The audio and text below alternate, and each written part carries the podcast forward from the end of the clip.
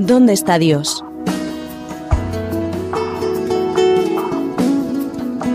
Esa es la pregunta que miles de personas se hacen alrededor del mundo cuando contemplan el dolor y el sufrimiento que reinan en la sociedad.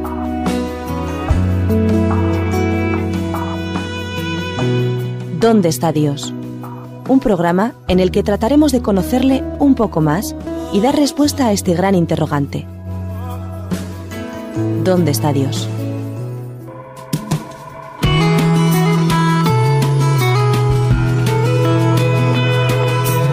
Muy buenas, queridos oyentes, os encontráis de nuevo en el programa ¿Dónde está Dios? En el que cada semana intentamos pues vislumbrar un poco dónde se encuentra Dios o los temas donde podemos encontrar a Dios en la sociedad. Hoy tenemos un problema, un, tema muy controvertido que es la eutanasia, donde a la gente pues le cuesta decantarse entre un concepto de eutanasia y, si la, la, eutanasia se debería aplicar o no se debería aplicar. Para ello tenemos pues tres colaboradores en los que empezarán a debatir aquí y sacaremos una conclusión. Eder, hola, ¿qué tal? Hola, Jonathan. David. ¿Qué tal? Rubén. Hola, ¿cómo estás? Pues nada, bienvenidos. Eh, si queréis empezamos ya.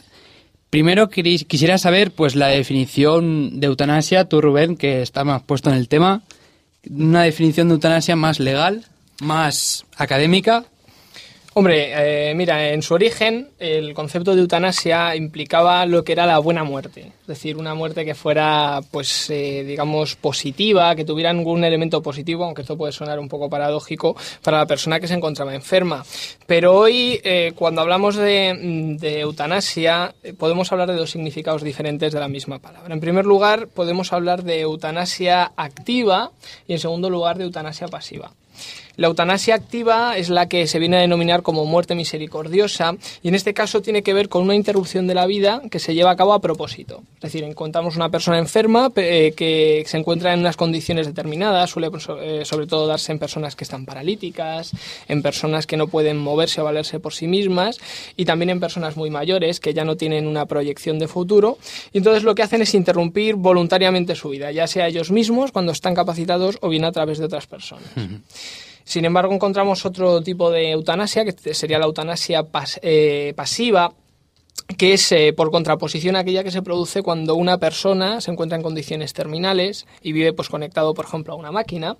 Y en ese caso el momento en el que se la desconecta de la máquina sería el que se produciría la muerte y es lo que se denomina eutanasia pasiva. Es en cierto modo dejar que un poco el curso natural de la naturaleza o de las cosas pues eh, ocurran Muy bien.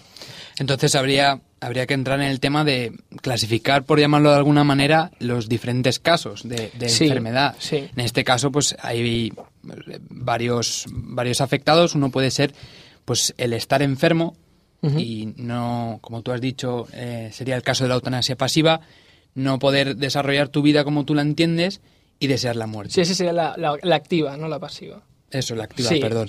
La pasiva, pues también podría ser pues un, pues un, enfermo, un, enfermo en estado vegetativo, un, hombre que esté, una mujer que esté en estado vegetal, en estado de coma, irreversible, ¿no?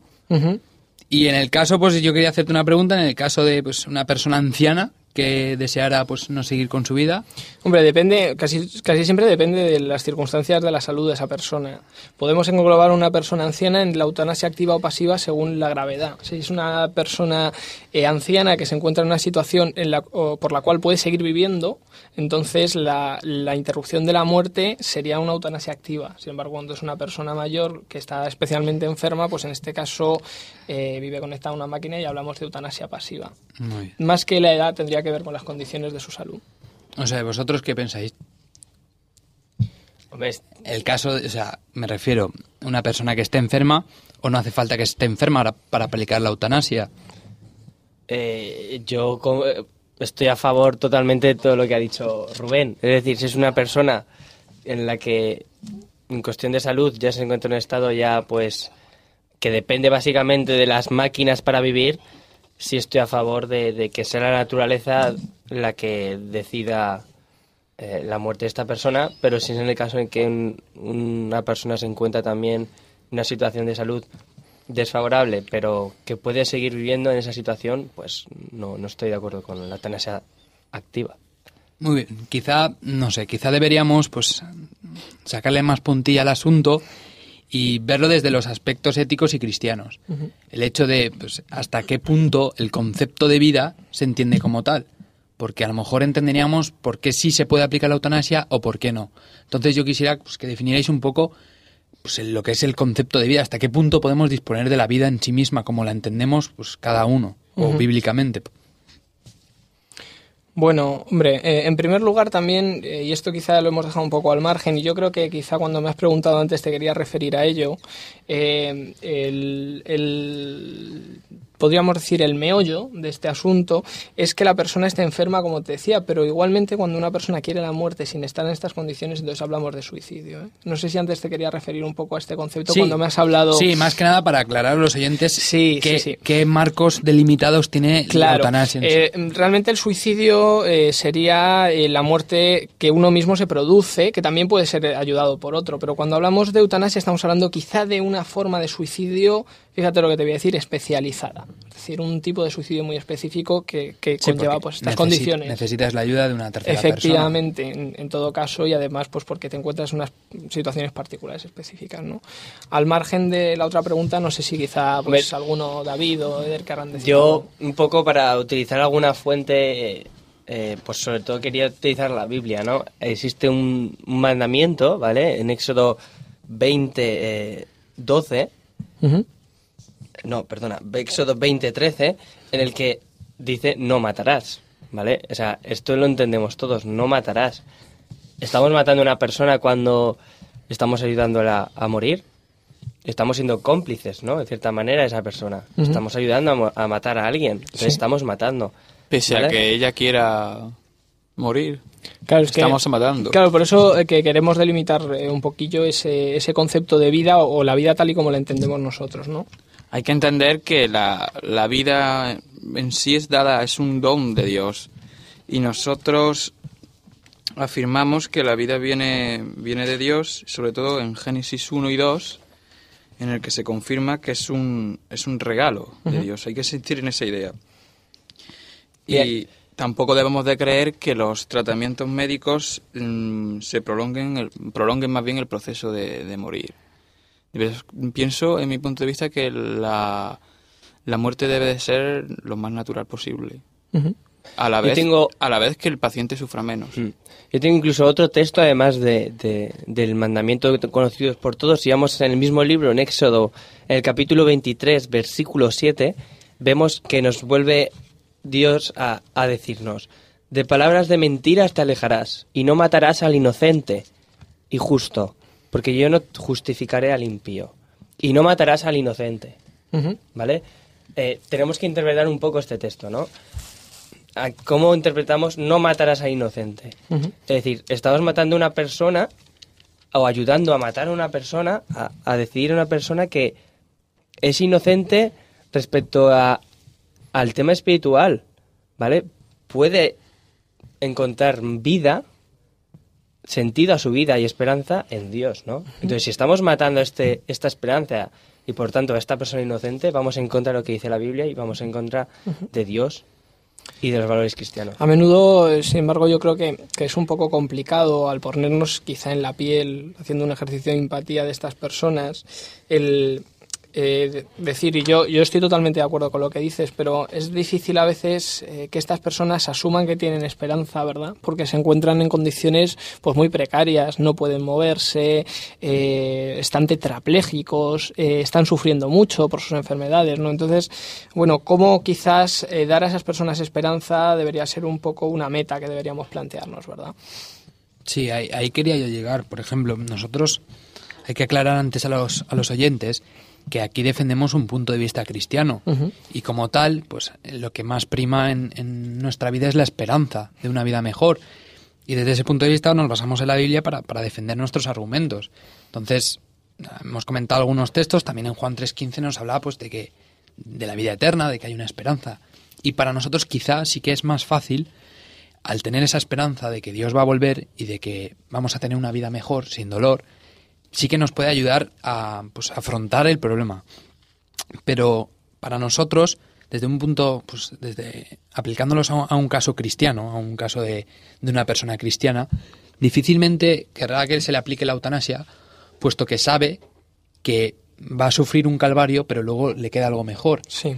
Pero también es difícil afrontarlo eh, ante una persona que no tiene esta esperanza. Entonces yo creo que antes de nada lo que habría que, pues que, que hablarle, si es un- el caso de una persona que es no creyente, pues primero aplicarle el- el- pues, nuestro punto de vista, nuestros argumentos, nuestra fe, nuestra esperanza, porque si no sí que es cierto que la eutanasia pues es totalmente defendible, porque sin una esperanza eh, la persona no tiene más, mm, más argumento para querer seguir viviendo. Entonces, eh, como volviendo a la de antes, no quiero ser pesado, pero volviendo a la de antes, al del concepto de vida, quizá nosotros lo que entendemos por vida no es lo que una persona que no creyente, que es no creyente, que no cree en Dios, que es totalmente atea o agnóstica, entiende por la vida.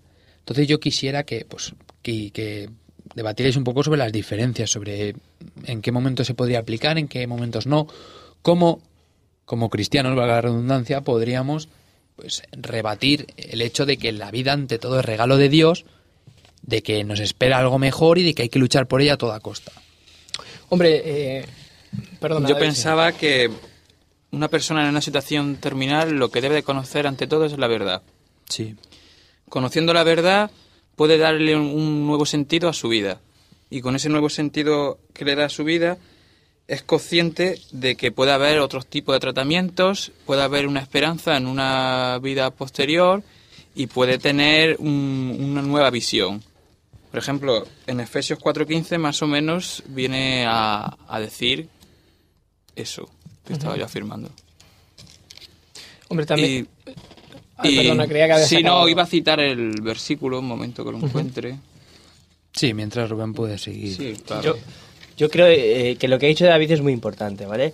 La verdad, es decir, cuando uno enf- una persona se encuentra sufriendo, ¿vale? Tiene, tiene que, como todos, ¿no? Tenemos que ser capaces de tener la información adecuada con la, en la que nos movemos. Es decir, si yo estoy enfermo, yo quiero que me informen de mi situación, quiero que me expliquen un poco los, los resultados, a lo mejor, o los tratamientos que hay para poder sanarme. ¿vale? Y de- dependiendo de eso, una persona actúa, decide o, o no hacerlo no, o sí hacerlo. ¿Qué pasa? Que cuando somos cristianos, cristianos y tenemos una manera de pensar diferente en la que no nos basamos solamente en esta vida, sino que miramos al, al, futuro, es decir, al, cuando Dios venga y nos quite este sufrimiento, sí que a lo mejor cambia nuestra manera de, de decidir qué vamos a hacer o qué no vamos a hacer. Por lo tanto, la verdad es súper importante para tenerla.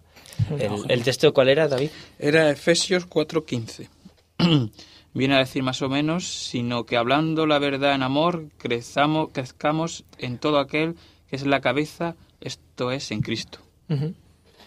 Yo eh, también quería apuntar que al margen de todo esto, eh, también es importante darnos cuenta de lo que dice el Eclesiastés, es decir, que, que esta vida es vanidad y que tampoco podemos liberarnos de, de los sufrimientos que vamos a pasar en, en ella.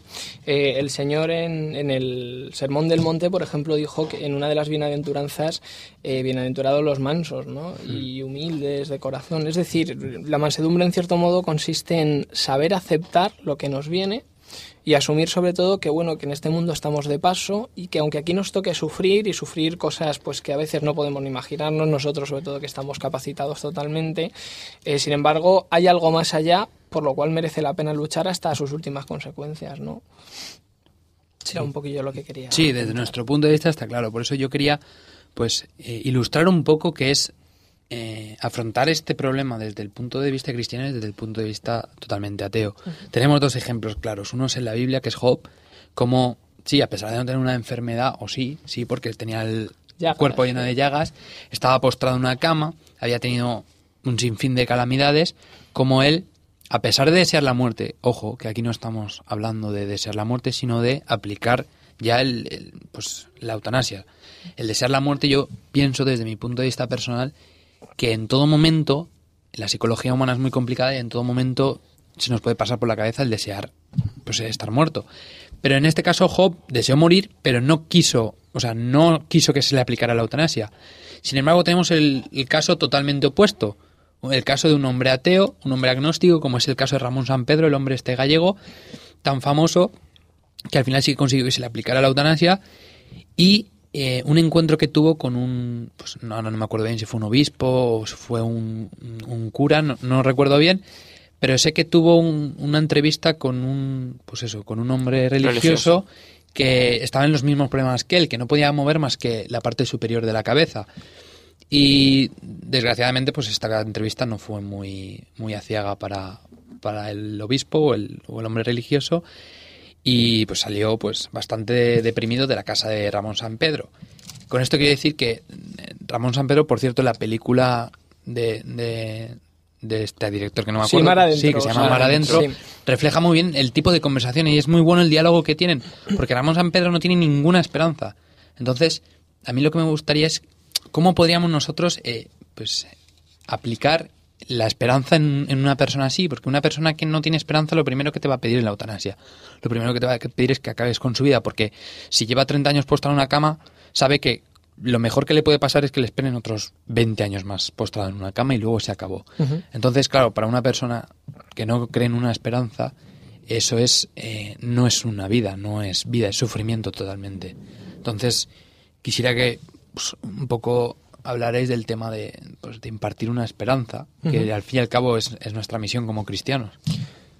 Sí, bueno, se puede impartir esperanza mostrando el, el, amor que tenía Cristo a sus, a sus discípulos y a toda la gente que lo rodeaba. Mostrándole ese amor, se le puede dar una esperanza, se le puede dar una nueva visión de la vida y un nuevo conjunto de valores. Por ejemplo, en Romanos 11.8 pues viene a decir viene a decir que como estaba escrito Dios le dio espíritu ojos que no ven y oídos que no oyen hasta el día de hoy. O sea les daba esperanzas. Nosotros debemos demostrar a, los este, a este tipo de pacientes esperanza. Y esa esperanza pues la puede dar y la da Jesús Sí, yo, yo no quiero ser repetitivo, pero eh, me parece que es importante, y ya que estamos hablando de esperanza, el, el quizá poner el, énfasis en estas personas respecto de la vida que pueden llegar a vivir, no en esta tierra, sino más allá, ¿no?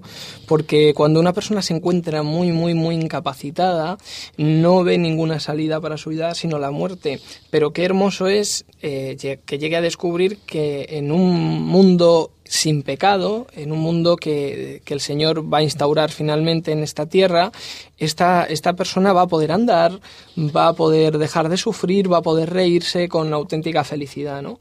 Dice el, el Señor en, en Mateo 5, 5, en el Sermón del Monte, que eh, era el texto que antes os comentaba, que bienaventurados los mansos porque ellos heredarán la tierra. Es decir, el que sepa padecer, el que sepa soportar, ellos van a obtener una porción de la tierra nueva que sin duda les va a hacer muy felices. ¿no? Les va pues a compensar por todo lo, malo que han pasado aquí, además durante la eternidad, es decir, que van a tener mucho tiempo para disfrutarlo. Entonces, habiendo comentado todo lo que hemos comentado, os voy a plantear una pregunta. ¿Debe el cristiano aferrarse a la vida en todo caso? Por supuesto. En, sí. en, todo caso, no hay excepción. Hombre, yo, yo sí que entiendo que. Eh, supongo que estás hablando en cuanto a la eutanasia, en relación con ella o en cualquier circunstancia. No, vamos a ceñirnos al tema de al hoy. Tema, ¿no? Sí. Eh, bueno, yo creo que quizá tu pregunta también tendría que ver con si podemos aceptar algún tipo ¿no? de eutanasia o... Sí, o incluso el ejemplo, yo quería que barajáis todo eso, incluso el ejemplo que puede dar un cristiano que es, Dios no lo quiera, pero que se pueda encontrar en una situación uh -huh. en, la que, en la que se pueda plantear aplicarse la eutanasia.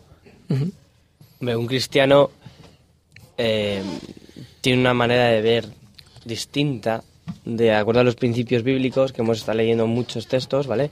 Eh, diferente. Entonces, como, un, como, como cristiano, y vemos que, como ha dicho David, la, la, vida es un regalo de Dios, ¿vale? Aunque sufra, ¿vale? Tengamos que sufrir porque estamos bajo las consecuencias del, del pecado, pecado, ¿vale? Que, que no la ha introducido Dios, ¿vale? Todo el mundo sabemos ya que la ha introducido. Pero yo creo que un cristiano ante esta situación debe decir que no. Y, y como has dicho tú, puede servir de ejemplo también a otras personas que a lo mejor están en su misma situación, pero que no tienen a lo mejor esa, sí. esa misma esperanza sí, que él, ¿no? O que no la han encontrado, o nadie se la ha podido mostrar. A lo mejor con ese El- ejemplo, con ese ejemplo pueden llegar a también a poder vivir. Por ejemplo, el, también hemos estado hablando de Jesús, ¿vale? Jesús el- para, es el ejemplo máximo de, de- de amor, pero también es el ejemplo, a lo mejor, máximo de sufrimiento, Sí. ¿vale? Eh, pensemos que Jesús vivía en el cielo con su padre, los ángeles, y tuvo que bajar aquí a un mundo, eh, pues asqueroso, comparado con el cielo, que con todos los sufrimientos que dependemos, a- que sufrimos todos nosotros, ¿vale? Sí. Eh, y él podía haberlo evitado, ¿no? Y vino y lo sufrió. Incluso murió en la cruz y cargó todos los pecados eh, en él. Entonces es justo ese acto de sufrimiento, ese acto también de amor máximo, el que las personas, tanto con problemas físicos como problemas eh, espirituales, que estén sufriendo en este momento, debemos mirar a la cruz y vernos reflejados en él y en el que nos da una esperanza para, para la segunda venida. Yo sí creo, sin embargo, que, que hay algunos momentos en los cuales la vida ya llega a su fin y que tampoco, no es que merezca la pena, sino es que no, es, eh, no procede el que el hombre la siga prolongando. Me refiero cuando esto se lleva a cabo de manera artificial. ¿no? Sí. Evidentemente, si la persona puede seguir viviendo por sí misma, sí. Ahí, es, ahí es donde yo quería Sí, llegar. es sí. que nos estamos centrando quizá eh, exclusivamente hasta ahora, y eso está bien en la eutanasia activa, pero hemos hablado de la eutanasia pasiva, ¿no? Y yo creo, perdón, que eso es totalmente aceptable, teniendo en cuenta pues que la vida, como ya hemos dicho, es de Dios, que Dios la da, es un don, y que Él decide igualmente por qué es suya cuando ha de terminar, ¿no? No. Es- Está claro. Es decir, si estamos hablando de, eutanasia pasiva, cualquier tratamiento médico que lo único que hace es prolongar la vida de una persona, prolongar ese sufrimiento. Sin ningún sentido. Sin ningún sentido. Y además a simplemente- corto plazo, si estamos hablando de varios años, ¿verdad? Simplemente por el hecho de que a lo mejor esa familia puede ir a visitarla al hospital más meses, no tiene sentido. No tiene sentido, es prolongar el sufrimiento y, la, y, y en cierta manera la muerte. Estaríamos hablando entonces de muerte cerebral.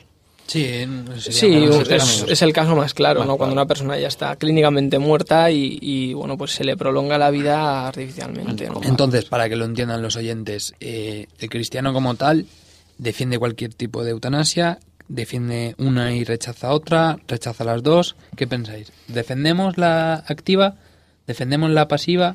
¿Rechazamos la activa? ¿Rechazamos la pasiva? ¿Defendemos las dos o rechazamos las dos? Esto ha sido un lío, pero creo que lo entendéis. está claro, está Sí, claro. sí, sí, te entendemos. Eh, yo creo que, bueno, eh, por todo lo que estamos diciendo, queda patente que nosotros no estamos, no podemos estar a favor de la eutanasia activa, porque eso es, es pues pecar contra el sexto mandamiento, es producir la muerte de alguna de una persona. Sí. Y yo creo que es aceptable totalmente el que eh, se desconecte la máquina en un momento determinado en que la persona pues ya eh, ha, ha fallecido. He dicho desconecte la máquina de una manera bastante pues eh, vulgar, pero lo que me refiero es precisamente que se le permita dejar de vivir de manera natural. Entonces, sacamos una, una pregunta a la palestra, dejarme que saque una, una pregunta. ¿Es aceptable rechazar un tratamiento médico cuando supone grandes sufrimientos? Es más o menos en la línea que has sido tú, David, al Sí. principio. Hombre, si esos sufrimientos, esos sufrimientos te, mm, te dan la esperanza de que puedas conseguir algún remedio, pues, hombre, puede ayudar, porque la vida es ante todo. En cambio, si esos sufrimientos mm, no, te, mm, no te aseguran que puedas encontrar una solución, pues mejor dejar que las cosas, que el agua corra por su cauce. El, el proceso de morir es lo importante, ¿no? Cuando Yo- el proceso se alarga sin ninguna, sin ninguna solución al final, yo creo que es esencial darnos cuenta de que es una tontería prolongarlo, ¿no? Sí. Depende de- del caso, ¿vale? Si estamos hablando de, un- de una situación vegetativa en que dependemos de máquinas para vivir, yo creo que no, no hace falta, ¿vale? Es mejor que la persona descanse y la naturaleza siga su curso. Pero si a lo mejor es una situación en la que una persona tiene cáncer y a lo mejor con un tratamiento esta persona puede llegar a vivir tres años más de vida, yo sí que estamos, a, yo sí creo que sí que debemos estar a favor de eso, porque a lo mejor porque estamos prolongando la vida. Yo creo que en ese caso pienso que es una decisión ya más personal, porque ahí ya está entrando en juego, supuesto. efectivamente. está entrando en juego la dignidad de la persona. Y yo creo que también se debe aceptar la libertad de elección, ya que a lo mejor una persona, lo digo porque conozco casos muy cercanos en los que a lo mejor la persona ha contraído un cáncer de cerebro y no le queda mucho de vida y a lo mejor la persona no quiere prolongar su vida de sufrimiento porque lo, lo que le queda a esa persona hasta la muerte y es una agonía. Entonces, yo creo que esa, esa lección yo personalmente me la reservo para, pues para, para La, persona. casos. la persona debe ser en todo momento, sabiendo, como hemos dicho, toda la información que debe tener y lo que le puede pasar, debe ser la que te pueda eh, Elegir, pueda elegir. elegir. En el caso en la que la persona se encuentre en una situación ya que ella no puede elegir, deben ser sus, sus familiares. Y después, si no tiene familiares cercanos, la persona más próxima, ¿vale? Entonces, siempre, claro, partiendo de que es libertad de- del propio enfermo el que tiene que decidir.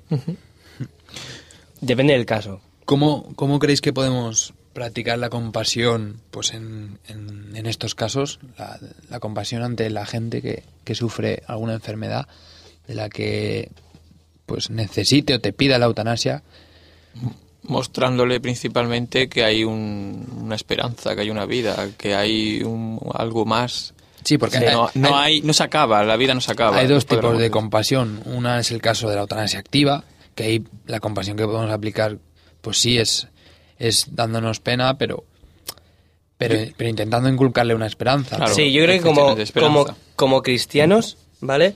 Eh, tenemos el- la obligación o el deber de, de aliviar el sufrimiento, ¿vale? Eh, la compasión cristiana nos lleva a aliviar ese sufrimiento. ¿eh? Entonces, es una obligación. A lo mejor no el sentimiento, eh, o sea, el sufrimiento, perdón, médico, porque no somos a lo mejor capaces de dominar las ciencias de la medicina, ¿vale? Yo, por ejemplo, a lo mejor no, no soy capaz de ayudarle a una persona me- médicamente Sí, a que mejorar, esté en la situación, pero a lo mejor sí que puedo, puedo ayudarle en, en lo poco que pueda, ¿vale? En ese sufrimiento, aliviar ese sufrimiento en el nivel espiritual, ¿vale? Hay un texto en Proverbios, y es el último que digo ya, Proverbios 4, 20, eh, cap- eh, 20, 21 y 22, son tres, que dice, Hijo mío, está atento a mis palabras, inclina tu oído a mis razones, no se aparten tus ojos, guárdalos en medio de tu corazón, porque son vida los que, los, a los que las hallan y medicina a todo su cuerpo.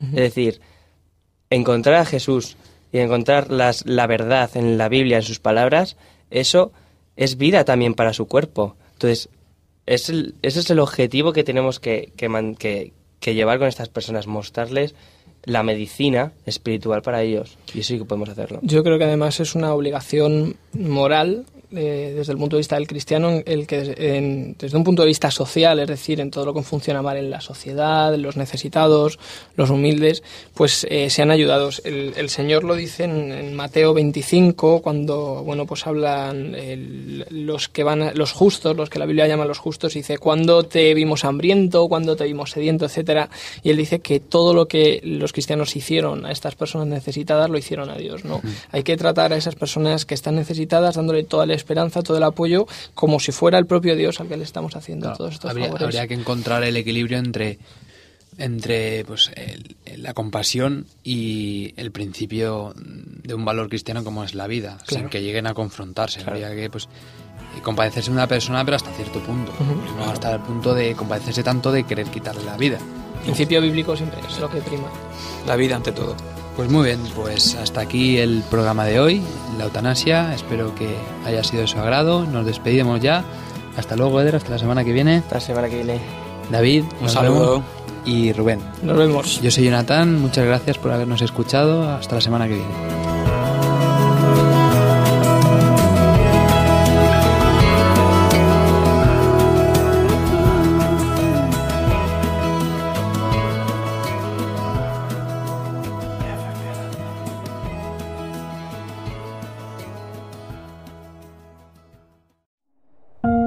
Producido por hopmedia.es